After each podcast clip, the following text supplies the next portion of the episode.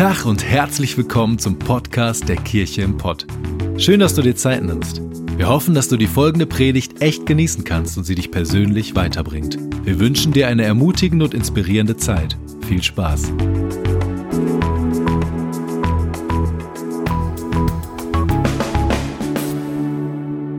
Hey, ich freue mich mega hier bei euch in der Kirche im Pott zu sein, in Bochum und in Gelsenkirchen.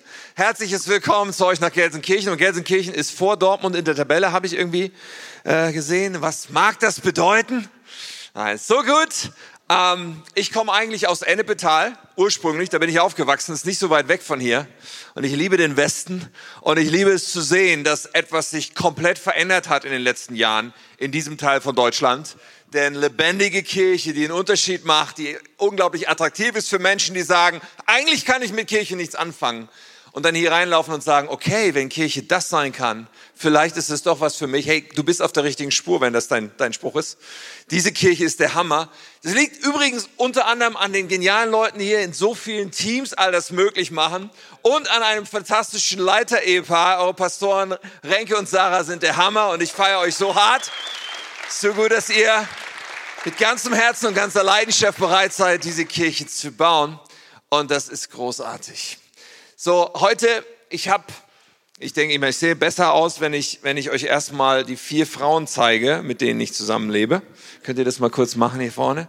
Ist das nicht eine Wonne? Ganz ehrlich? Es ist mega. Ich bin ein gesegneter Mann, kann ich euch sagen. Mein Tag ist immer gerettet, wenn ich dieses Bild sehe. So, wir leben in Wohnsdorf, das ist tatsächlich äh, Region Hannover. Steinhuder Meer ist dort. Wunderschöne Gegend und äh, viel zu wenig Kirchen. Deswegen, wir sind auch gerade dabei, einen Campus aufzubauen in Schaumburg. Das ist so knapp 50 Kilometer weg. Wir benutzen es auch, diese Technik mit Livestream, an ähm, äh, zwei Orten gleichzeitig Gottesdienst zu feiern, die Predigt zu übertragen. Mega, was heutzutage möglich ist.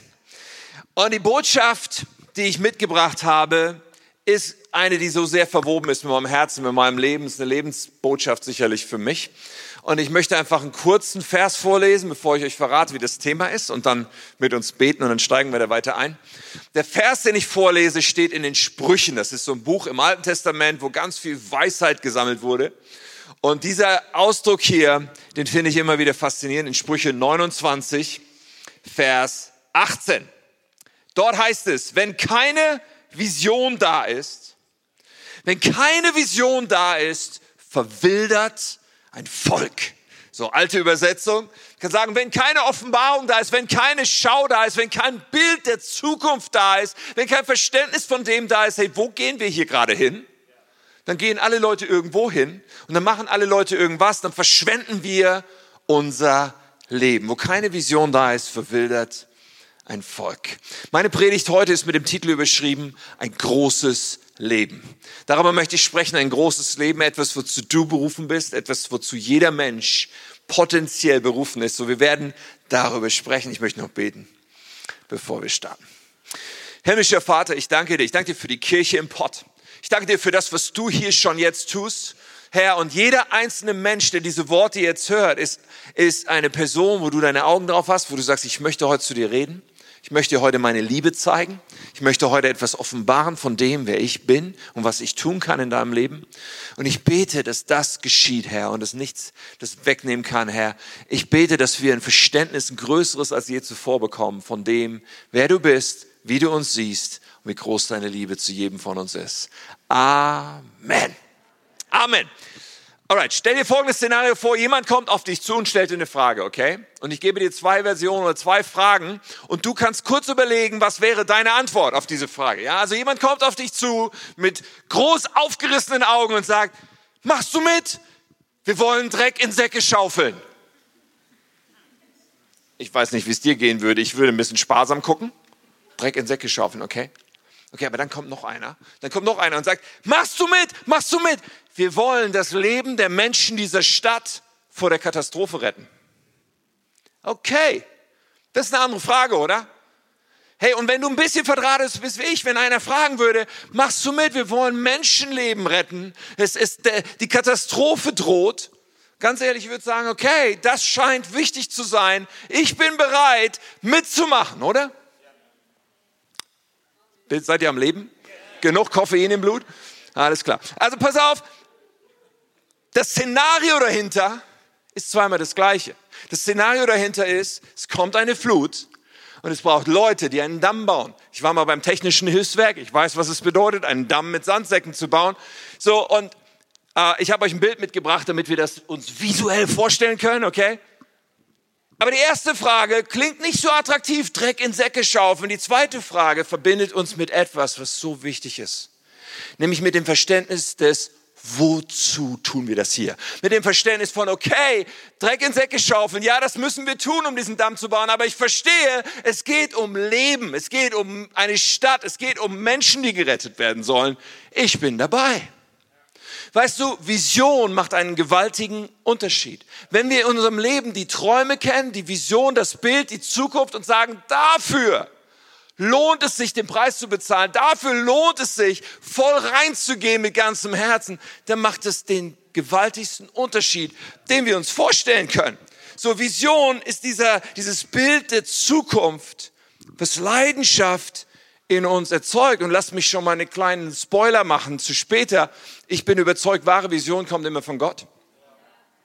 Ja, wahre Vision, wahrhaft ein Bild, was nicht nur ein, ein Wunschdenken ist, es kommt von Gott und Gott hat es für uns. So, und diese Bestimmung, über die rede ich heute, und diese Leidenschaft, die er in uns anfachen will, weißt du, wenn wir keine Vision haben, haben wir keine Leidenschaft. Und wenn wir keine Leidenschaft haben, werden wir nicht bereit sein, das zu tun, was nötig ist um mit unserem Leben irgendwo hinzukommen. Und weißt du, wenn du bei Twitter irgendwas schreiben willst oder so, einen Satz, den du heute mitnehmen kannst für Twitter ist, alles, was im Leben Bedeutung hat, kostet einen Preis. Das ist eine unbequeme Wahrheit, eine Sache, die wir heute manchmal nicht mehr so gerne hören. Manchmal leben wir in einer Generation, die irgendwie so das Empfinden hat, hey, ich habe ein Recht, dass es mir gut geht und ich habe ein Recht, dass irgendwie alles schön ist, aber einen Preis will ich dafür nicht zahlen. Hart arbeiten will ich dafür nicht. Ich will mich dafür nicht anstrengen müssen. Irgendwie muss es doch einfach so gehen. Das ist Unsinn, das ist eine Lüge. Die Wahrheit ist, alles, was im Leben wirklich Bedeutung hat, kostet einen Preis. Alles, was im Leben wirklich erstrebenswert ist, bedeutet, dass ich Opfer bringen muss, bedeutet, dass ich auf dem Weg dahin Dreck in Säcke schaufeln muss. Alles, was Bedeutung hat. So wichtig klar zu haben, wozu tue ich das? Ohne Vision verwildert ein Volk. Wenn keine Vision da ist, dann leben wir ein Leben ohne Bedeutung. Nur Vision setzt diese Leidenschaft frei. So, vor einiger Zeit waren wir im Familienurlaub, wie jeden Sommer. Ich weiß nicht, liebst du Urlaub? Ja, ich liebe Urlaub. Ich liebe auch Arbeiten und so, aber Urlaub ist schon nice. Da hat man viel Zeit für Dinge, für die man sonst nicht so viel Zeit hat. Zum Beispiel als Familie abzuhängen miteinander. Aber ich immer, bevor die, der Rest der Family aufsteht, ich habe morgens auch Zeit, und das liebe ich besonders, viel Zeit äh, zusätzlich zum Normalen. Ich habe Zeit nachzudenken, zu beten, Gott zu suchen, mir Gedanken zu machen. So, ich sitze dann morgens da und ich habe euch ein Bild mitgebracht, damit ihr euch das vorstellen könnt. Ja, also es war dieser Sommerurlaub und das ist mein Fuß und das ist die Provence. So, und ich sitze dann mit so einem tollen Ausblick dort und mache mir Gedanken und bete. Und in diesem Jahr habe ich über folgende Frage nachgedacht. Ich habe über die Frage nachgedacht, wozu lebe ich? Ehrlich? Ja, es ist nicht das erste Mal in meinem Leben gewesen, aber ich merkte, ich muss mir neue Gedanken machen über Vision. Nicht, um da irgendwann in der Kirche im Pott drüber zu sprechen, sondern für mich persönlich. Weißt du, ich habe mich gefragt, was ist mein Traum für mein Leben in 20, 30 Jahren? Wie träume ich mir das, was da kommen soll? Wozu lebe ich? Und zwar runtergebrochen auf die Dinge, die in meinem Leben wichtig sind. Runtergebrochen auf meine Ehe zum Beispiel. Ich habe eine tolle Ehe, ich habe die beste Frau, die es gibt. So, hier können wir richtig äh, Superlative anwenden, jeder von uns. Aber meine Frau ist die beste, egal was du über deine denkst. Nur das Ding ist, ich denke in 20, 30 Jahren, wie träume ich meine Ehe dann? Weißt du, äh, das macht einen riesen Unterschied. Oder meine Kids. Die Beziehung zu meinen Kindern. Ich habe ich hab mir Dinge aufgeschrieben ja, über meine Ehe, ich habe mir Dinge aufgeschrieben über meine Kinder. Und dann habe ich nachgedacht, über die Beziehung, die ich in 20 Jahren haben werde zu meinen Schwiegersöhnen und zu meinen Enkelkindern. Ich habe überhaupt keine Schwiegersöhne und ich habe auch keine Enkelkinder heute. Aber hey, in 20 Jahren könnte schon gut sein. Und ich habe festgestellt, welche Beziehung ich zu meinen Kindern, zu meinen Schwiegersöhnen, zu meinen Enkeln haben werde. Das entscheidet sich ab heute, jeden Tag. Das entscheidet sich hier, weißt du, bei Beziehungen, wir können so leicht Beziehungen leben im Autopilotmodus. Du kannst deine Ehe so leben oder wenn deine Kinder noch zu Hause sind, ja, die sind halt immer da und man kommt von der Arbeit nach Hause und man ist ausgepowert und dann sind halt die Kinder da und wollen noch irgendwas und nerven vielleicht und wir können so im Autopilotmodus irgendwie diese Beziehung leben und wie selbstverständlich nehmen. Aber hey, wie deine Beziehung einmal aussehen wird, entscheidet sich heute. Und wenn wir uns das klar machen, wenn wir Vision haben für die Beziehung, die wir zu den wichtigsten Menschen in unserem Leben haben wollen, dann sagen wir heute, hey, wie kann ich diese Zeit nutzen? Dann sage ich heute, wie kann ich achtsam sein in Bezug auf diese Menschen, die mir so viel bedeuten. Dann sage ich heute, wie kann ich besondere Aufmerksamkeit darauf geben, wie ich diese Beziehung baue. Vision macht einen gewaltigen Unterschied. Das gilt für Freundschaften. Weißt du, ich habe heute viele Freunde. Aber ich kenne viele Leute, die 20, 30 Jahre älter sind als ich und keine Freunde haben. Und ich denke, ich möchte, wenn ich 70 bin, richtig gute Freunde haben. Ein paar richtig tiefe Freundschaften, aber das beginnt heute. Ich habe Gedanken gemacht über meine Finanzen. Wo will ich stehen in 20 Jahren? Über meine Gesundheit. Wo will ich sein in 20 Jahren? Hey, und es macht einen riesen Unterschied. Ich bin Pastor. Natürlich habe ich mir auch Gedanken gemacht. Und jeder von uns sollte das tun. Wo will ich mit Jesus stehen und was will ich für Jesus, mit Jesus bauen und erreichen und erleben und sehen in den nächsten Jahren und Jahrzehnten. So meine Leidenschaft ist es, die lokale Kirche zu bauen, ist es für Hannover und Umgebung und diese ganze Region, in der ich bin, zu sehen, wie Kirchen nicht nur eine, sondern an vielen Orten Kirchen entstehen, wo Menschen leidenschaftliche Nachfolger von Jesus Christus werden. Das ist meine absolute Leidenschaft. Kirchen, die gesund sind und wo Menschen aufblühen, aber meine Leidenschaft ist auch, dass auf meinen Schultern die nächste Generation von Leitern stehen kann, dass ich Leuten in den Steigbügel helfe, die weitergehen werden als ich selbst, die mehr erreichen werden als ich und dass ich sie anfeuere, wenn sie da hingehen. Ja, und meine Leidenschaft ist es, zu sehen, wie dieses Land Deutschland verändert wird. Und ich bin so begeistert zu sehen, was in den letzten Jahren geistlich, in der Landschaft der Kirchen, in unserem Land passiert. Wir stehen da erst am Anfang von dem, was möglich ist. Das alles begeistert mich und denke, wow Gott, ich schreibe das auf, ich schreibe, formuliere es mir genau, das will ich sehen Dafür lebe ich. Come on. Vision macht einen gewaltigen, gewaltigen Unterschied. Ich weiß nicht, ob du das mal gemacht hast und dir klar vor Augen geführt hast. Für mich macht es einen riesen Unterschied. Weil ganz ehrlich, mein Alltag, der fühlt sich ganz oft an wie Dreck in Säcke schaufeln. Ich weiß, manche denken, Pastoren würden nur sonntags arbeiten und sonst immer nur auf dem Sofa liegen. Dem ist nicht so. Ja, und dein Alltag fühlt sich wahrscheinlich auch oft an wie Dreck in, Säcke, Dreck in Säcke schaufeln, oder? Wir haben halt Herausforderungen und Engpässe und Probleme zu bewältigen und Diagnosen, mit denen wir umgehen müssen und, und, und Dinge, was, was uns angetan wird vielleicht. Und als Pastor, hey, ich habe immer weniger äh, äh, Zeit als Dinge, die ich gerne tun würde. Ich habe immer weniger Geld, als Vision da ist, was wir alles gerne umsetzen würden. Ich habe immer zu wenig Mitarbeiter. Ich habe immer zu wenig dies und zu wenig das überhaupt als Pastor, ich habe ziemlich viel zu tun mit Menschen. Und sein Leben mit Menschen zu verbringen, ist eine ganz schön interessante Angelegenheit. Weil Menschen sind irgendwie alle so verschieden. Ich meine, ich bin normal. Aber die anderen nicht. Das ist herausfordernd. Verstehst du? So, vielleicht hast du auch so ein paar Menschen in deinem Leben, die anders sind. Das ist herausfordernd. So, und Menschen machen manchmal irgendwelche Sachen, die irgendwie nicht so schlau sind oder, oder du kannst Menschen nicht so helfen, wie du würdest. Und all diese Dinge, hey, pff, in meinem Alltag Dreck in Säcke schaufeln. Aber wenn ich weiß, wozu, hey, wir wollen eine Kirche bauen und viele Kirchen bauen, wo leidenschaftliche Nachfolger von Jesus heranwachsen, hey, dann sage ich, come on, gib mir den nächsten Menschen, ja, ich, pff, gib mir den nächsten Sack mit Dreck zu schaufeln, oder? Und das gilt für die Herausforderungen deines Lebens ganz genauso. Den Unterschied macht es, ob wir Vision haben. Viele Menschen machen sich das zu wenig bewusst. Und viele Menschen leben so mit der Haltung, oh, ich will mein Leben genießen. Und wir suchen uns einen guten Job, der gut bezahlt ist. Und dann fangen wir an und versuchen irgendwie unser Leben zu genießen und uns ein schönes Haus zu bauen und uns alles nett einzurichten und alles gut zu machen. Das Problem ist nur, so oft klappt das nicht so richtig. Ja, wir können dann versuchen, all die Dinge auszublenden, die in diesem Planet, auf diesem Planeten so los sind. Aber wir versuchen so, oh, das Leben müsste doch eigentlich immer schön sein. Das ist dann irgendwie unsere komische Erwartung. Aber weißt du, das ist zu wenig. Nichts gegen genießen. Aber wir sind nicht auf diesem Planeten einfach nur, um das Leben zu genießen. Da gibt es mehr für unser Leben. Und junge Menschen, weißt du, die haben, wir haben, wenn wir jung sind, haben wir so viele Möglichkeiten und denken, oh, ich kann alles machen. Stimmt irgendwie. Aber meistens fühlt sich dann nach ein paar Jahren nicht mehr so an. Weißt du, wir haben dann im Leben, wir müssen dann so ein paar Entscheidungen treffen, zum Beispiel, welchen Beruf wir ergreifen.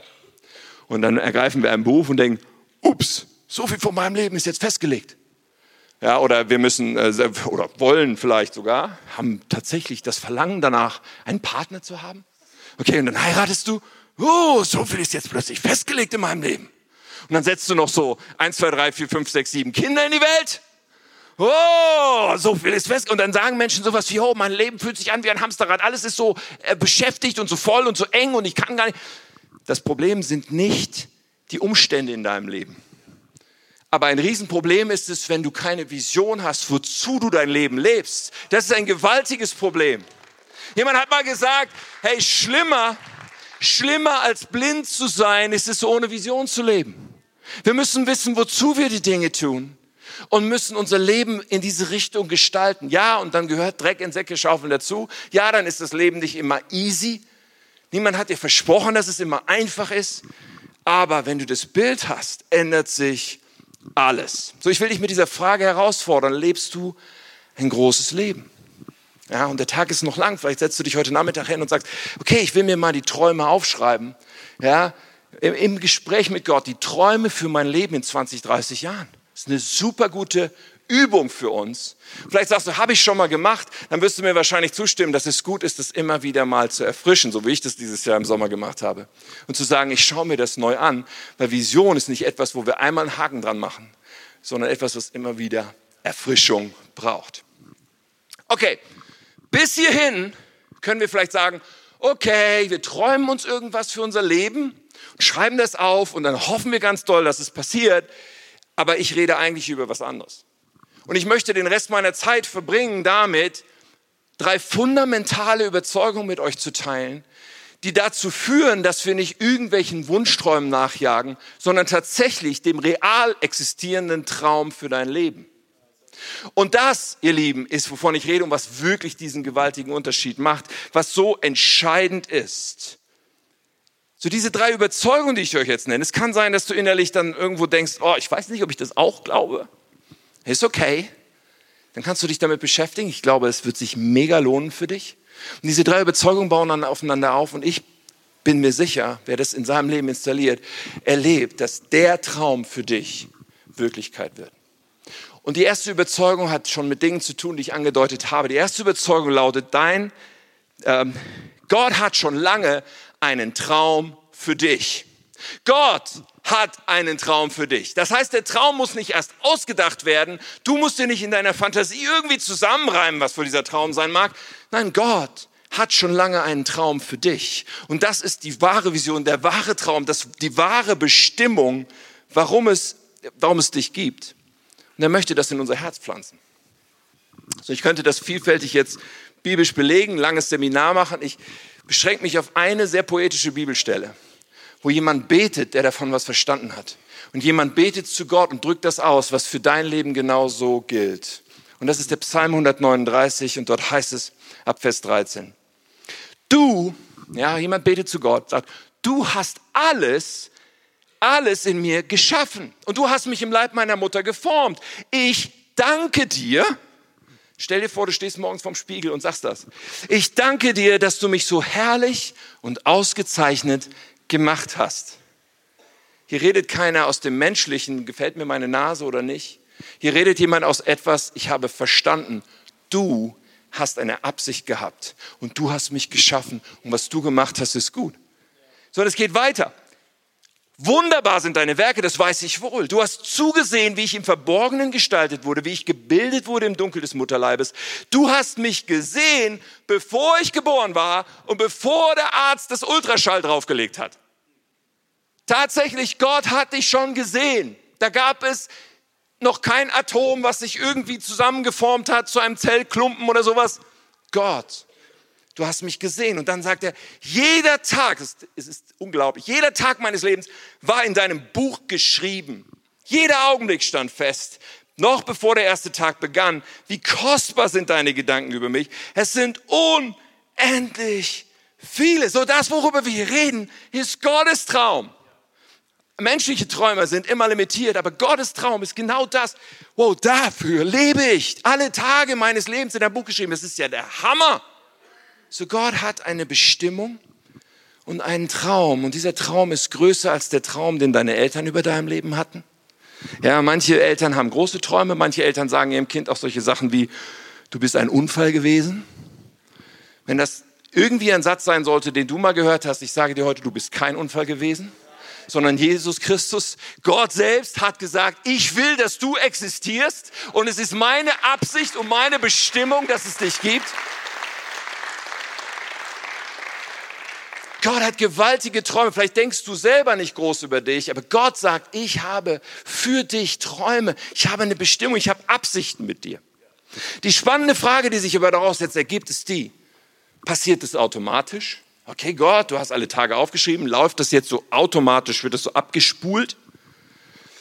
Und die Antwort können wir uns vermutlich selbst geben, wenn wir uns ein bisschen umschauen in dieser Welt. So viele Leben werden gelebt ohne Bestimmung, ohne Traum, ohne dass irgendetwas so aussieht, als wäre da ein Traum Gottes, der sich hier abspult. Die Antwort lautet in der Tat, nein, automatisch passiert das nicht. Diese, dieses Leben, was Gott für uns hat, dieser Traum, den Gott für uns hat, ist wie ein großes Geschenkpaket, wie ein großes Angebot Gottes. Aber wir müssen sagen, ich will genau das. Ich will genau das. Ich wähle genau das. Ich sage Ja zu diesem Traum von Gott. Aber dieses Ja bedeutet gleichzeitig, ich sage Nein dazu, meinen Traum zu leben, meinen eigenen Willen zu tun, meinen eigenen Plan zu verfolgen. Verstehst du? Der, der Punkt ist, wir sagen an irgendeinem Punkt unseres Lebens, okay Jesus, ich gebe dir mein Leben und ich sage, du bist jetzt mein Herr, dein Wille soll geschehen und ich will deinen Traum entdecken, ich will für das leben, was du dir vorgestellt hast. Und diese Entscheidung, Gott die Herrschaft über unser Leben zu geben, ist, was sozusagen aufschließt, dass der Traum Gottes für uns real werden kann. Ohne diesen Moment wird das nicht passieren und auch nicht ohne, dass wir daran bleiben, diesen Kurs halten. Dass wir an irgendeinem Punkt unseres Lebens sagen, okay, Jesus, ich gebe dir nicht einfach nur ein Gästezimmer in meinem Lebenshaus, ich gebe dir das ganze Haus. Dir gehört mein Leben. Das ist so entscheidend. So Gott hat einen Traum für dein Leben und Jesus drückt es so aus, und das ist der Hammer, Johannes 10, 10, er sagt, ich bin gekommen, um ihnen das Leben, ihnen, das sind wir, die Menschen, ja, um den Menschen das Leben in ganzer Fülle zu schenken. Das Leben im Überfluss, das Leben in ganzer Fülle, das ist diese, dieses Versprechen, was Gott macht. Das, ist, das steckt hinter diesem Traum, den Gott träumt. Und das mit ganzer Fülle meint Gott nicht materielle Dinge, kommen wir gleich noch drauf, sondern ein Leben mit dem Wissen, dafür wurde ich gemacht das sättigt mich zutiefst auf einer Ebene, wo nichts anderes mich sättigen, wo nichts anderes meinen Durst stillen kann. Nur das Leben, was Gott geträumt hat für mich, ist in der Lage, das zu tun. Gott hat geträumt und träumt für dich. Und ich muss sagen, Jesus, du bist mein Herr. Ich will deinen Traum und nichts anderes erstes Level von Grundüberzeugung. Jetzt bauen wir darauf eine zweite, so entscheidende Komponente auf. Und die zweite Überzeugung lautet, dein Traum gehört in einen großen Traum, der damit zu tun hat, Verlorene zu finden. Oh, lass uns das miteinander entdecken. Weißt du, Gottes Traum für uns erschöpft sich nicht darin, dass wir sagen, okay, und jetzt habe ich ein großes Haus mit einem schönen Garten, wo ein Swimmingpool ist und ich habe eine hübsche Frau und ein paar nette Kinder und ein Porsche vor der Tür. Das war nicht Gottes Traum, weißt du? Jetzt lass uns mal kurz über Gottes Wesen reden. Ja, manche denken ja, Gott, wenn ich dem mein Leben gebe, dann schickt er mich irgendwo in den Urwald oder zum Nordpol oder sonst wohin, wo ich nicht hin will und nimmt mir alles weg. Das, nein, Gottes Wesen ist gut und Gottes Wesen ist Gönnung. Ich weiß kein Deutsch, aber ne? Gott gönnt uns gute Sachen, so gar keine Frage. Ja, Gott gibt uns das Leben und gibt uns tatsächlich vieles zum Genießen. Aber als Gott sich ausgedacht hat, dass du auf diesem Planeten sein wirst, hat er nicht da gesessen und gedacht, okay, und ich möchte, dass dieser Mensch Karriere macht und viel Geld verdient und ein Riesenhaus baut und eine große Garage, wo viele tolle, teure Autos drinstehen. Das war nicht was Gott in Verzückung gebracht hätte und was ihn so richtig begeistert gemacht hat darüber, dass du da bist. Aber Gott war begeistert, dass du da bist, aus anderen Gründen.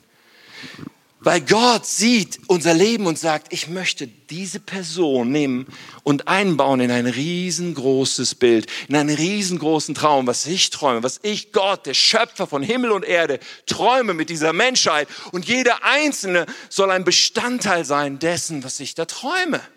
Es ist gewaltig, aber es kostet uns in gewisser Weise zu verstehen, okay, es geht nicht um mich, ich bin nicht der Mittelpunkt der Welt, so etwas, was so neugeborene Babys denken und was zum Entwicklungsprozess eigentlich gehört, dass man das irgendwann versteht. Ich bin nicht der Mittelpunkt der Welt, sondern eigentlich bin ich Teil von etwas Größerem. Und unsere Bestimmung zu finden, den Traum, den Gott für uns hat, hat damit zu tun, dass wir Entscheidungen treffen, okay, Gott, du hast einen großen Traum, du darfst mich da einbauen.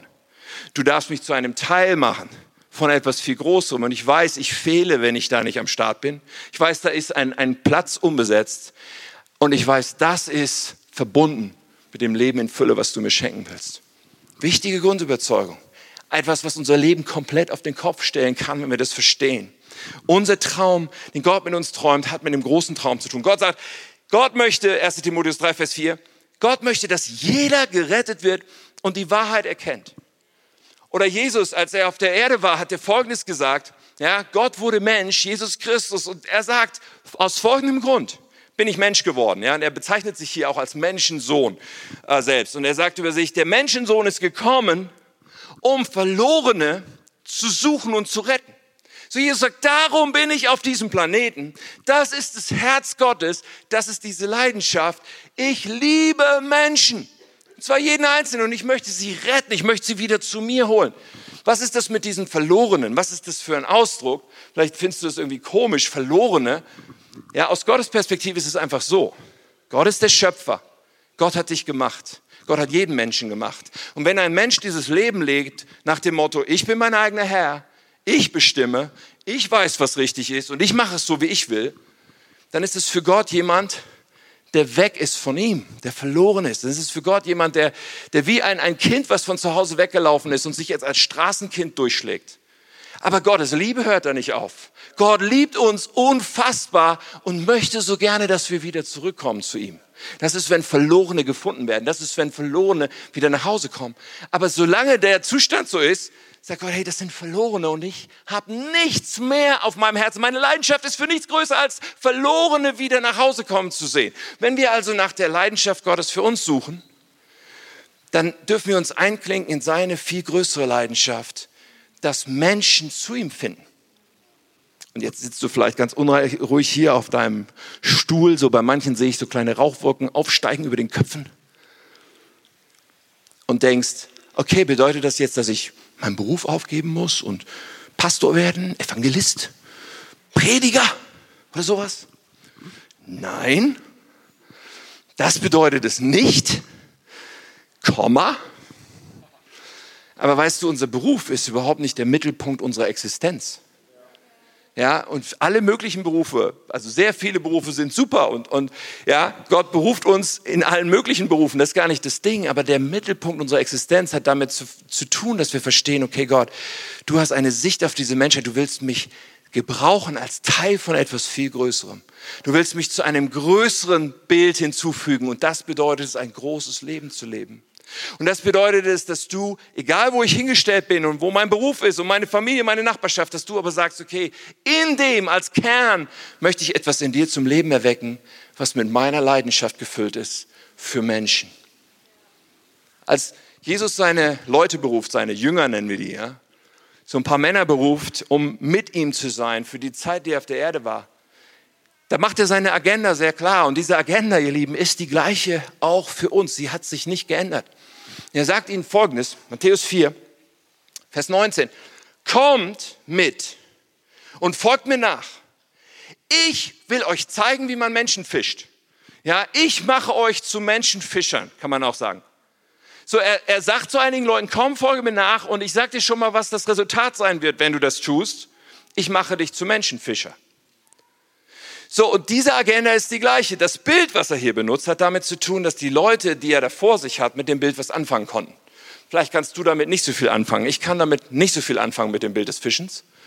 Das erste, was ich denke, ist, okay, da steht einer stumpfsinnig und langweilig an so einem Gewässer und angelt. Sorry. An alle Angler, ich entschuldige mich von Herzen bei euch. Aber ich kann mir nicht vorstellen, wie man das mit Freuden tun kann. Okay? Aber das ist nicht das Bild hier. Das ist nicht das, was diese Jungs gedacht haben, als, als Jesus zu ihnen gesagt hat, ich mache zu Menschenfischern.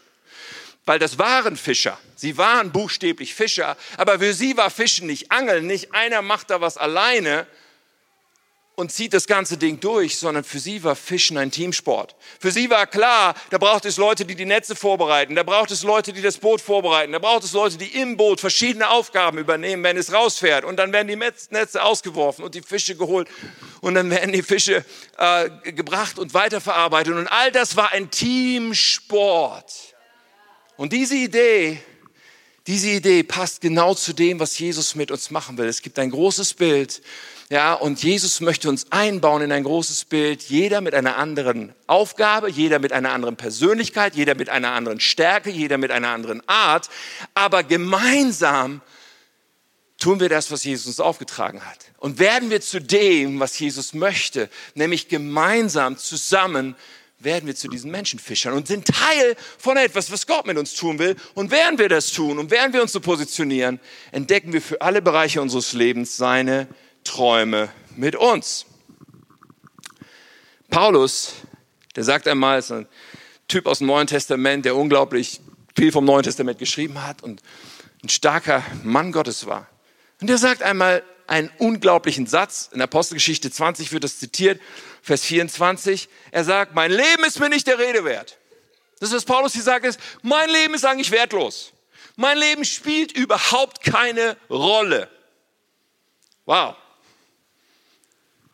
Und dann kommt das Aber, dann kommt das Sternchen Fußnote, dann kommt das Es sei denn. Paulus hatte was verstanden. Er sagt, es sei denn, ich nehme dieses Leben, was Gott mir gegeben hat, was er mir anvertraut hat, und träume nicht meine eigenen Träume, sondern träume mit Gott die Träume, die er träumt. Und er drückt so aus, er sagt, es sei denn, ich nutze es, um das zu tun, was der Herr Jesus mir aufgetragen hat. Das Werk anderen, die Botschaft von Gottes Gnade zu bringen, von Gottes Liebe, von Gottes Güte. Hey, das ist, wo er sagt, dann wird ein Leben wertvoll. Dann wird ein Leben ein Leben mit wahrer Vision. Dann wird ein Leben ein Leben, wozu es sich zu leben lohnt. Heißt es, dass wir alle auf einer Bühne stehen mit Mikro oder sowas? Nein, nein, wir sind ein Team von Menschenfischern. Jeder hat eine andere Aufgabe, aber gemeinsam tun wir das, was Gott uns aufgetragen hat.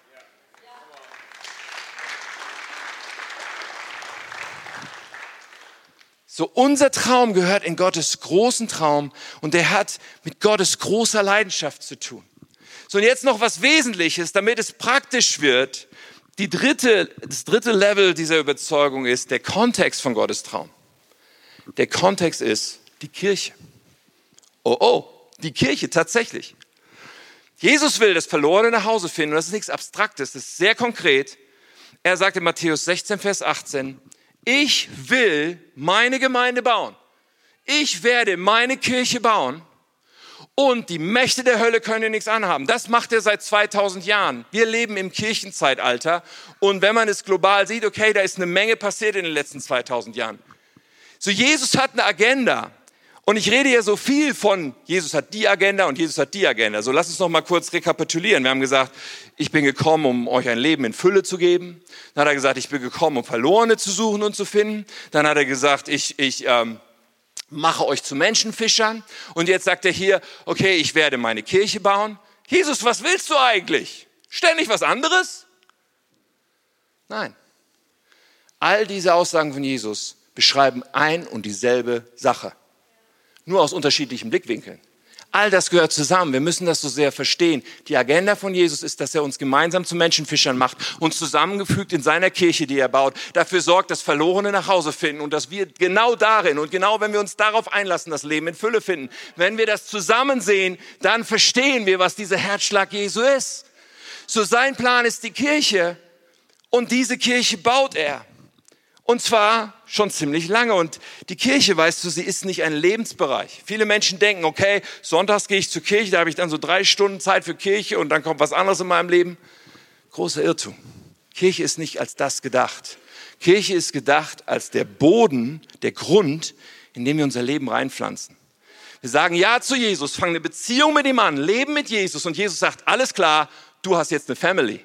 Du hast jetzt Geschwister, du hast jetzt ein Haus, du hast jetzt einen Grund, in den ich dich einpflanzen will. Er benutzt die verschiedensten Bilder in der Bibel. Ja, es ist ein Leib, wo wir alle Glieder sind. Ja, es ist ein Haus. Petrus sagt, ihr werdet zu lebendigen Steinen, die eingefügt werden in ein Gebäude. Wow, all diese Bilder sollen uns eins klar machen. Dein Leben ist nicht nur für dich, sondern dein Leben ist gedacht als großes Leben im Kontext von etwas viel Größerem, was gemeinsam wir bauen. Und wenn wir uns da einpflanzen, kannst du mal Psalm 92 zu Hause lesen, da wird beschrieben, hey, wer sich einpflanzt in dieses Haus Gottes, der wird bis ins hohe Alter aufblühen und Frucht bringen. Und das ist, was ich mit meinem Leben will. Und das ist, was der Gedanke Gottes dahinter ist. Jetzt kann es sein, dass du hier sitzt und sagst, Herr Kirche, also so wie ich das bis jetzt kennengelernt habe, nicht so schön. Vielleicht hast du auch, ich habe echt schlechte Erfahrungen gemacht in Kirche. Und vielleicht guckst du in die Kirchengeschichte und sagst, ja, da gab es schon auch so Sachen wie Hexenverbrennungen oder sowas, Kreuzzüge. Und man kann jetzt unterschiedliche Schlüsse daraus ziehen. Ich sagte, ich glaube, ich ziehe einen anderen Schluss aus diesen negativen Seiten, die wir benennen können. Und weißt du, ich habe mit vielen Kirchen zu tun. Ich bin so ein, so ein Regionalleiter in unserem Bund so für eine ganze Menge Kirchen. Und ich sehe wirklich, was schieflaufen kann. Ich habe wirklich Dinge gesehen, die will keiner sehen. Aber das alles führt mich nicht zu der Überzeugung, dass die Idee von Kirche falsch wäre oder überholt.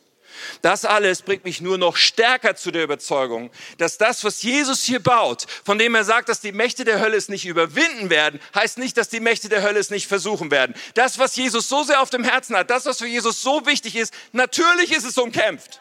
Das sollte uns gar nicht wundern, dass es nicht ein Selbstläufer ist, sondern dass es umkämpft ist. Und wir müssen den Schluss ziehen, zu sagen, hey, ich will für die Einheit der Kirche kämpfen. Hey, ich will mit aller Leidenschaft für Gesundheit von Kirche kämpfen. Ich will meinen Platz einnehmen in diesem Leib, damit er stark wird und aufblühen kann. Ich will mich nicht auf die Zuschauerränge geben, sondern ich will voll reingehen. Denn das ist der Schlüssel, mein Leben zu pflanzen in der Kirche, mich in Beziehung zu verbinden, meine Gaben einzubringen, meine Möglichkeiten und, und alles einzubringen, ist der Schlüssel zu dem Leben in Fülle, von dem Jesus spricht, zu den Träumen, die Gott schon geträumt hat, bevor du da warst. Das ist der Schlüssel, es gehört zusammen. Das müssen wir so unbedingt verstehen. Und diese Wahrheit und diese, diese Erkenntnis will uns der Teufel rauben und will uns irgendwie einreden, es könnte anders gehen und wir können es schon alleine schaffen. Aber glaub mir und beschäftige dich damit, wenn du, wenn du erstmal denkst, weiß ich nicht, ist in Ordnung. Beschäftige dich damit, hey, dieser Weg, sich in Kirche zu pflanzen, ist der Weg zu dem Leben, das größer ist, als du nur träumen kannst. Und all das könnte ich noch viele Stunden hier mit Bibelstellen belegen. Es gibt so viele biblische Belege dafür. Und das allein ist ja mehr als genug. Aber es ist auch mein Leben. Es ist auch mein Leben. Mit 19 Jahren, nach einem Leben bis dahin vollkommen ohne Jesus. Weißt du, ich, ich bin aufgewachsen, hatte nichts mit Glauben zu tun. Und als Jugendlicher, meine Geschichte ist nicht, mein Leben war ein Chaos und alles war kaputt. Das ist nicht meine Geschichte. Es gibt ja Menschen, die sagen, okay, ich war in Drogensucht und dies und das und habe Gott erlebt und ich feiere solche Geschichten. Das ist großartig.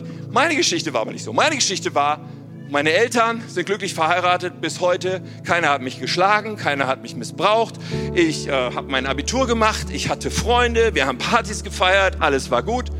Mir ging es materiell gut. Ich hatte schon als Jugendlicher mehr Geld und Statussymbole, als mir gut getan haben. So alles Mögliche hatte ich eigentlich in meinem Leben. Aber immer wenn die Party vorbei war, gab es in mir doch so ein, ein, ein merkwürdiges Empfinden. Nämlich das Empfinden von eigentlich ist es alles ganz schön hohl.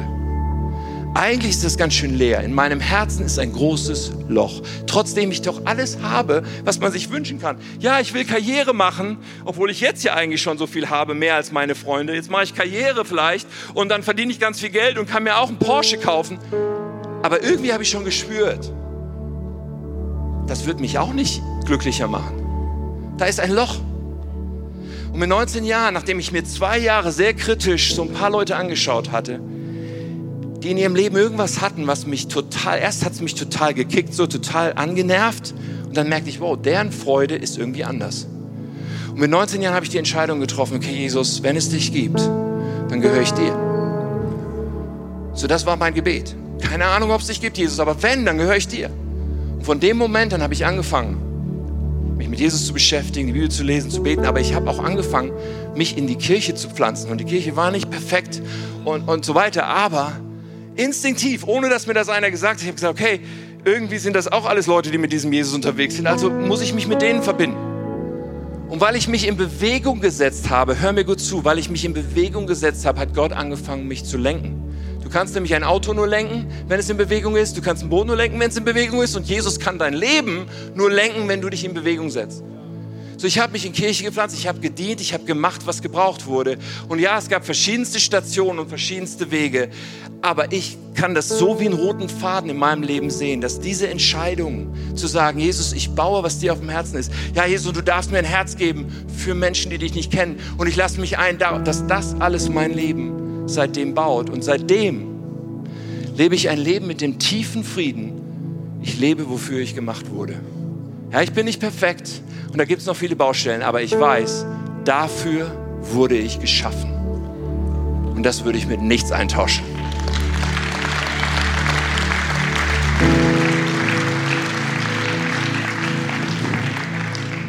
So, heute Morgen lebst du ein großes Leben, ist meine Frage an dich.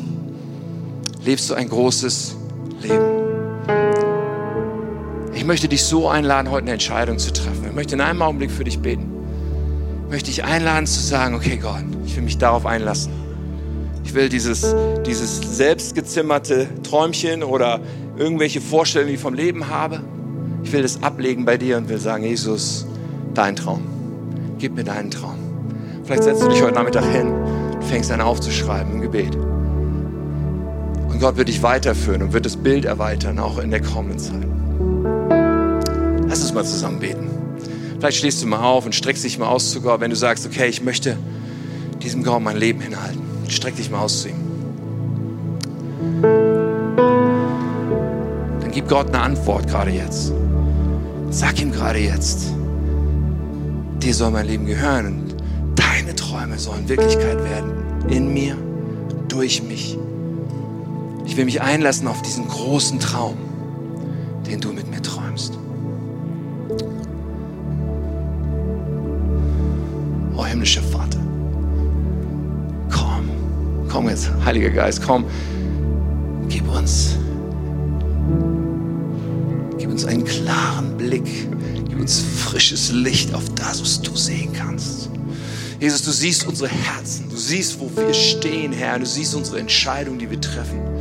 Herr, so viele von uns, wir wollen sagen, Gott, wir leben für dich. Wir wollen deine Träume Wirklichkeit werden sehen. Wir wollen unser Leben nicht als etwas betrachten, was uns gehört und wo wir selber entscheiden, sondern wir wollen unser Leben ansehen als etwas, was dir gehört, wo du die Richtung vorgeben darfst und was am Ende auch für die Ewigkeit stehen soll als etwas, hey, du hast getan, was ich wollte, du hast gelebt mit dem, was ich dir gezeigt habe. Und deswegen hat dein Leben einen Unterschied gemacht für die Ewigkeit. Du hast ein großes Leben gelebt. Jesus, dafür gehen wir, für dein Gut gemacht. Also ich bete heute, dass du Wunden heilst, dass du Menschen neuen Blick gibst und Hoffnung zu verstehen, du meinst genau diese Person. Du meinst mich, du meinst jeden, der jetzt hier steht und sagt, ich habe eine Sehnsucht. Ich will für dich leben, Jesus.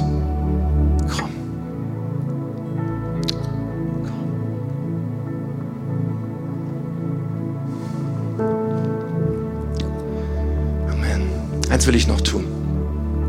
Vielleicht nehmen wir die Hände noch mal runter, aber wir bleiben so vor Gott und vielleicht lass du die Augen einfach zu, um Privatsphäre zu geben. Ich will noch wirklich eine, eine ausdrückliche Möglichkeit schaffen, wenn du heute hier bist und sagst, okay, eigentlich ist das mein Punkt. Ich habe Jesus noch nicht mein Leben vollständig anvertraut. Ich kenne ihn gar nicht. Hey, das, was ich hier spüre, das, was hier rüberkommt, diese Möglichkeit, mit, mit diesem Gott zu leben, der mich geschaffen hat, das habe ich, das beginne ich gerade überhaupt erst zu ahnen. Vielleicht bist du auch hier und hast ganz viele Fragen, das ist überhaupt nicht schlimm. Vielleicht bist du da, wo ich damals war, mit diesem Jesus, ich weiß nicht, ob es dich gibt. Aber wenn, dann will ich das. Dann will ich dich. Dann gebe ich dir mein Leben. Und wenn du das bist heute und sagst, ich möchte diesem Jesus mein Leben anvertrauen. Ich möchte heute sagen, Jesus, wenn es dich gibt, dann gehöre ich dir. dann möchte ich in einem Augenblick gerne mit dir beten, von hier vorne aus. Ich werde in einem Augenblick um ein Zeichen bitten. Eigentlich ist es ein Zeichen an Gott. Du streckst Gott deine Hand entgegen und ich sehe hier vorne auch, mit wem ich gleich beten darf. Und die Frage, um die es geht, ist, ob du sagst, heute, ich möchte Jesus mein Leben anvertrauen. Ich möchte sagen, sei du mein Herr, sei du mein Retter, sei du derjenige, dem mein Leben gehört. Ich will dir nachfolgen. Deine Träume, deine Agenda. So, wenn du das bist heute, während die Augen geschlossen sind, um Privatsphäre zu geben, streck Gott mal deine Hand entgegen. Gerade jetzt. Komm, dein Herz schlägt, tu es jetzt. Dankeschön. Wer ist noch hier? Dankeschön. Dankeschön. So, wer ist hier heute Morgen, der sagt, ich will Jesus Christus mein Leben geben? Zum ersten Mal? Oder ich muss es heute unbedingt neu tun, weil ich davon weggelaufen bin. Es ist noch Zeit, du kannst es noch machen. So gut. Dankeschön. Hammer. So, ich werde jetzt ein Gebet beten und du darfst dir die Worte leihen. Und die, die mit Jesus schon leben, wir beten einfach mit. Ja, nimm diese Worte, machst zu deinem Gebet und Jesus wird dir heute ein neues Leben geben und wird heute dieses Gebet, was letztlich dein Herzensgebet ist, beantworten und hören. Lass uns beten. Lieber Jesus, ich komme jetzt zu dir, weil ich dir mein ganzes Leben anvertrauen will. Vergib mir meine Schuld. Räum alles weg, was mich von Gott trennt. Gib mir dein neues Leben. Gib mir deinen Heiligen Geist. Zeig mir die Träume, die du für mich hast. Danke, dass ich jetzt dein Kind sein darf. Danke, dass du mich so sehr liebst. Ich gehöre jetzt dir und will dir für immer nachfolgen. Amen. Amen. Amen. Hey, ein Riesenapplaus, wenn du heute diese Entscheidung getroffen hast. Das Beste, was du tun kannst. Diese Kirche ist ein super Ort, um die nächsten Schritte zu finden. Amen.